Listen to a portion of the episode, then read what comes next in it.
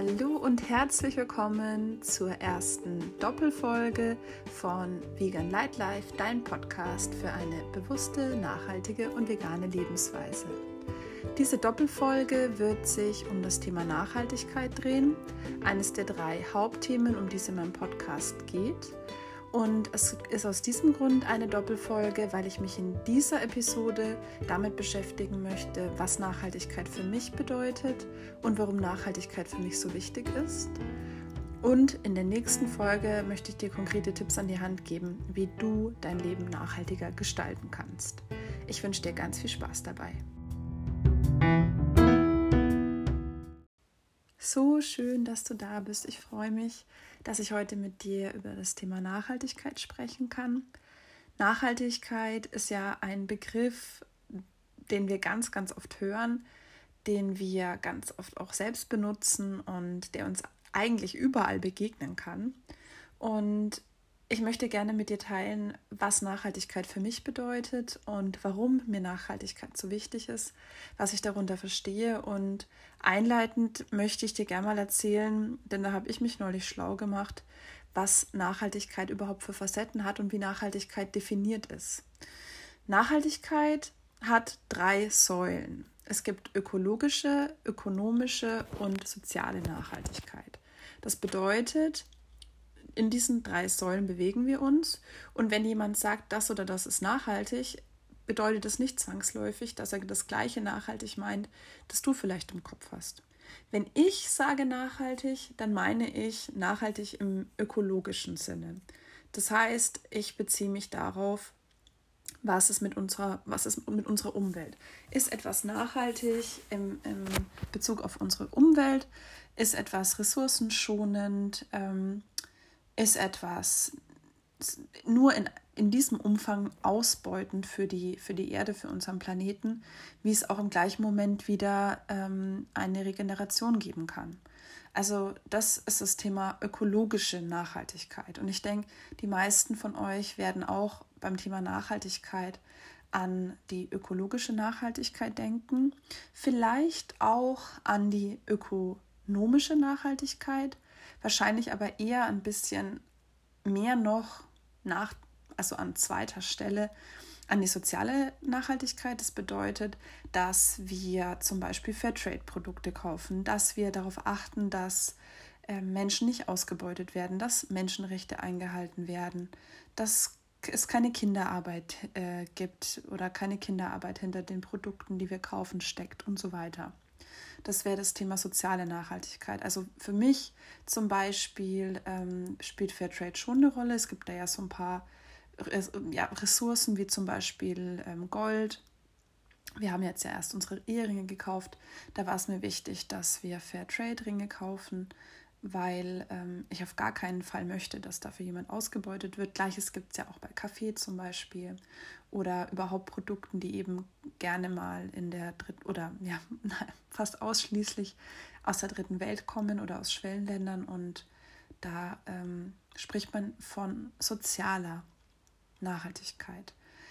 Dann gibt es noch die ökologische Nachhaltigkeit. Ich glaube, da bin ich Entschuldigung, die ökonomische Nachhaltigkeit. Ich glaube, da bin ich sogar vor Jahren, noch bevor ich mich mit meinem Begriff von Nachhaltigkeit beschäftigt habe. Ja, das müsste der, der, der erste Aspekt sein, dem ich da begegnet bin. Ähm, und zwar in Unternehmen gibt es ja oft so eine Sustainability Charter oder ja, im Endeffekt irgendwas, eine, ein, ein Nachhaltigkeitsprogramm, ein Sustainability-Programm, mit dem sich die Unternehmen dann ähm, ja, für gewisse Dinge vielleicht auch ein bisschen rechtfertigen wollen oder ähm, sagen wollen, ja, schau mal, wir machen doch eigentlich gar nichts, was ähm, der Umwelt schadet und so weiter und so fort. Also es ist natürlich alles miteinander connected, aber im Endeffekt ist es bei der ökonomischen ähm, Nachhaltigkeit so, dass es bedeutet, dass ein, ein Geschäft, ein Business langfristig so ausgeführt werden kann, wie es eben ausgeführt wird. Also das bedeutet, ähm, es ist nicht schnelllebig und es ist jetzt auch zum Beispiel, ich denke mal, ein schönes Beispiel dafür wäre jetzt zu sagen, Kohleabbau. Kohleabbau ist nicht nachhaltig. Es ist keine nachhaltig, kein nachhaltiges Geschäftsfeld. Ich glaube, dass tatsächlich in diesem ökonomischen Umfeld der Begriff wahrscheinlich noch am weitesten strapaziert wird, weil, ähm, aber das wäre jetzt auch, auch ein anderes Thema. Es ist ganz, es ist ja schon so, ein, so eine Selbstbeweihräucherung oft und ähm, es ist ja für den jeweiligen Verbraucher oder für, für ja, uns als Individuen schon ganz oft nicht transparent, was, was wir konsumieren oder ähm, wie nachhaltig Produkte sind, die wir kaufen. Umso komplexer wird das Ganze dann natürlich, wenn wir in einen Unternehmenskontext kommen. Aber darum soll es heute auch gar nicht gehen. Mir ging es im Endeffekt nur darum, dir aufzuzeigen, dass es diese drei Säulen gibt. Es gibt die ökologische Nachhaltigkeit, die sich hauptsächlich mit dem Thema ressourcenschonende, wird, ressourcenschonende Ausbeutung in Anführungsstrichen des Planeten beschäftigt. Dann gibt es die soziale Nachhaltigkeit, die sich damit beschäftigt, dass eben Menschen nicht ausgebeutet werden durch den Konsum oder die Wertschöpfung, die für die Herstellung von Produkten notwendig ist. Und drittens die ökonomische Nachhaltigkeit. Da geht es übrigens vielleicht noch ganz kurz auch darum, dass es nicht nur darum geht, Profite zu erwirtschaften. Ja? Also wenn jetzt ein Unternehmen äh, zum Beispiel schlechte Arbeitsbedingungen in Kauf nehmen würde, nur um mehr Profit zu machen, dann wäre das ein Aspekt, der definitiv gegen Nachhaltigkeit sprechen würde oder dem entgegenstehen würde. Genau. Ja, ich finde, wenn man das weiß mit diesen drei Säulen, ähm, dann ist es schon auch nochmal was anderes, wenn man sagt, man beschäftigt sich mit dem Thema Nachhaltigkeit, weil es dann viel offener wird. Für mich persönlich wieder sehr schön, weil ich, wie du vielleicht in den letzten Folgen schon gehört hast, jemand bin, der sich sehr, sehr ungern beschränkt. Das heißt, das Thema Nachhaltigkeit bietet so viele Facetten, dass ähm, ganz, ganz, ganz, ganz, ganz, ganz viele Themenbereiche da reinfließen. Unter anderem natürlich auch die vegane Ernährung oder die vegane Lebensweise. Da gibt es ja auch diesen Film äh, Game Changers. Ich weiß nicht, ob den der ein oder andere gesehen hat. Vielleicht die Veganer unter euch oder die, die Leute, die sich für vegane Ernährung interessieren. Eher, da geht es äh, darum, ähm, folgend auf den Film ähm, An Inconvenient Truth von Al Gore ja damals, wo es um, ähm, ja, darum ging, die Umwelt, wie, wie schütze ich die Umwelt. Und im Endeffekt deckt dieser Film The Game Changers unter anderem auf, dass wir mit dem Thema, ähm, nein, Quatsch, was ich hier erzähle, es ist nicht The Game Changers. Wie heißt denn dieser Film?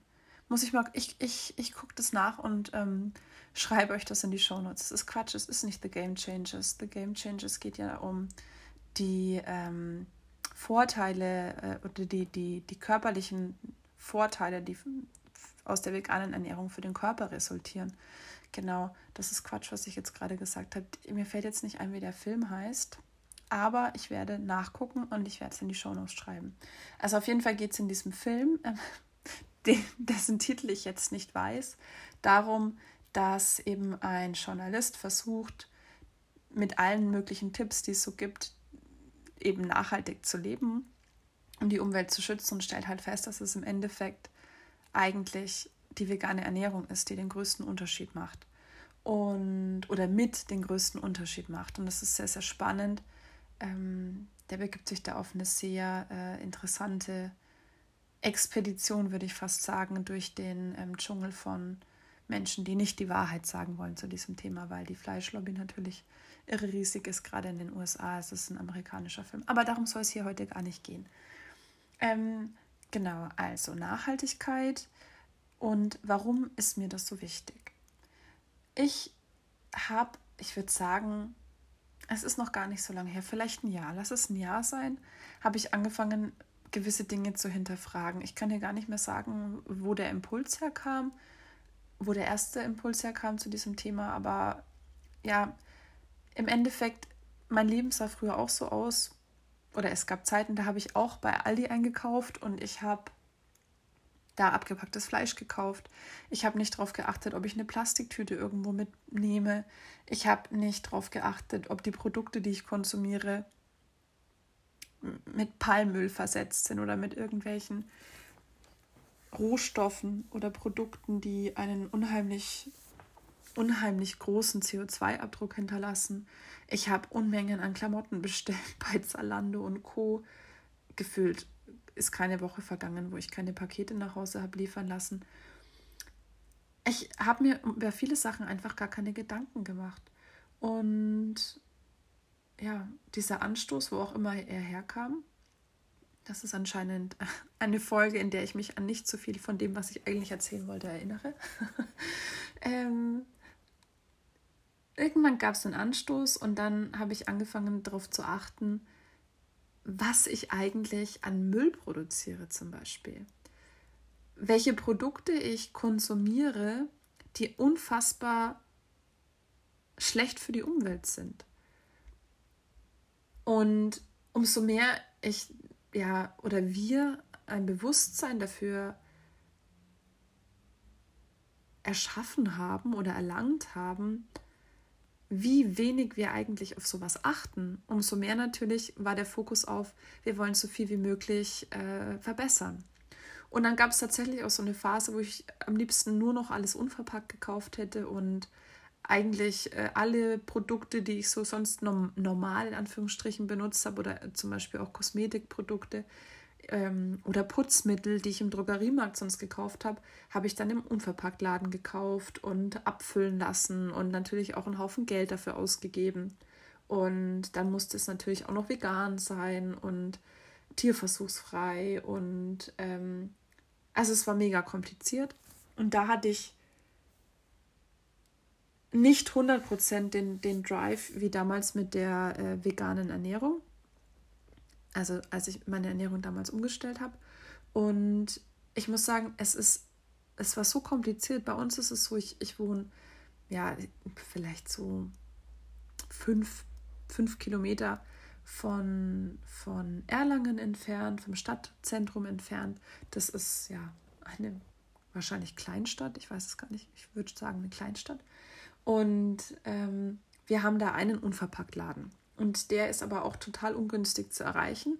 Das heißt, ich bin dann irgendwie ein, zweimal die Woche zu diesem Unverpacktladen gefahren und habe mir alle möglichen Sachen in Behälter abgefüllt und so weiter. Du kannst ja dann da deine eigenen Gläser mitbringen. Oder ähm, du kannst ja dort auch so ähm, Flaschen, also so Leergut quasi nehmen. Und habe da mein ganzes Zeug dort gekauft und dann da das Duschgel war irgendwie doof und die Handwaschseife hat irgendwie komischen Film hinterlassen und so weiter. Also es war, das Deo hat, mein Freund hat gesagt, du riechst wie eine pubertierende 15-Jährige. Also so, wenn man, wenn man, wenn man noch kein Deo benutzt, so, so ungefähr, also so in der Pubertät, wenn du ähm, zum ersten Mal feststellst, hm, ich rieche irgendwie komisch ähm, es war wirklich ganz schlimm. Und ich habe einfach, ich bin ja so jemand, der gern auch dazu neigt, ähm, dann extrem zu werden, zumindest, zumindest mal das Extrem auszuprobieren.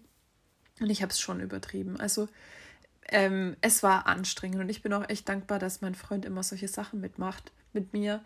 Und ja, irgendwann hat sich das eingependelt auf ein gesundes Maß und jetzt gibt es eben verschiedenste Dinge, auf die ich achte, aber ich habe diesen Anspruch losgelassen, perfekt zu sein wie bei vielen anderen Dingen auch, aber ich habe den Anspruch losgelassen, dass alles ohne Plastik sein muss, dass ich jetzt nur noch Gemüse kaufen darf, dass ich äh, in, in meinem äh, Jutebeutel nach Hause transportiere. Ich habe losgelassen, dass ich keine, kein Shampoo mehr in der Flasche verwenden darf oder überhaupt gar nichts mehr, was nicht irgendwie ähm, unverpackt ist oder halt zumindest mehr als in Papier verpackt ist. Ich habe gelernt, dass es nicht unbedingt so sein muss, dass das Plastik schlechter ist als Glas ähm, vom CO2-Abdruck oder vom, vom Ressourcenverbrauch her.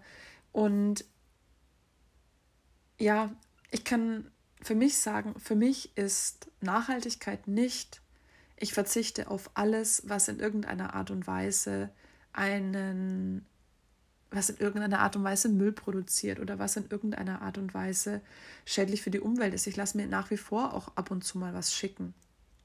Ich wähle dann halt grünen Versand aus, wenn es möglich ist.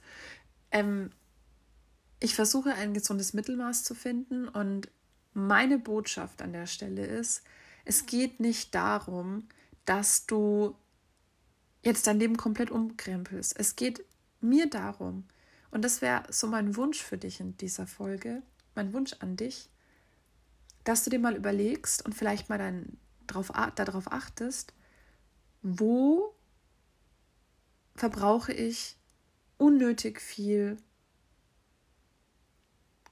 Ressourcen. Zum Beispiel, weil ich meinen Bildschirm immer anlasse, wenn ich, also meinen Computerbildschirm immer anlasse, wenn ich aus dem Büro rausgehe und der ist am nächsten Tag auch noch an und er zieht die ganze Nacht Strom. Oder schmeiße ich Lebensmittel weg? Koche ich Essen und es am nächsten Tag nochmal? Oder schmeiße ich den Rest in den Mülleimer? Wie viel Müll produziere ich eigentlich? Was kaufe ich so ein? Kaufe ich eher abgepackte Lebensmittel ein oder kaufe ich Lebensmittel ein, die ich lose kaufe? Einfach gucken, guck mal. Achtest du auf sowas wie Fairtrade Label? Ist es dir am wichtigsten, dass Produkte günstig sind oder guckst du auch drauf, dass sie vielleicht in einer recycelten Verpackung sind? Ich würde mir wünschen, dass du aus dieser Folge rausgehst, die Kopfhörer aus den Ohren nimmst und sagst, Mensch, ich, ich gucke da jetzt einfach mal. Ähm, und wahrscheinlich, das ist das Schöne, wahrscheinlich hast du das jetzt eh so im Hinterkopf, dass du gar nicht anders kannst, als äh, einfach mal darauf zu achten. Und wenn du das gemacht hast, dann würde ich dir empfehlen, die nächste Folge anzuhören, denn da wird es darum gehen, was genau oder was konkret du machen kannst in verschiedensten Lebensbereichen, um nachhaltiger zu leben. Und wir erinnern uns nochmal, nachhaltiger zu leben bedeutet für mich vor allem nachhaltig im ökologischen Sinne. Genau.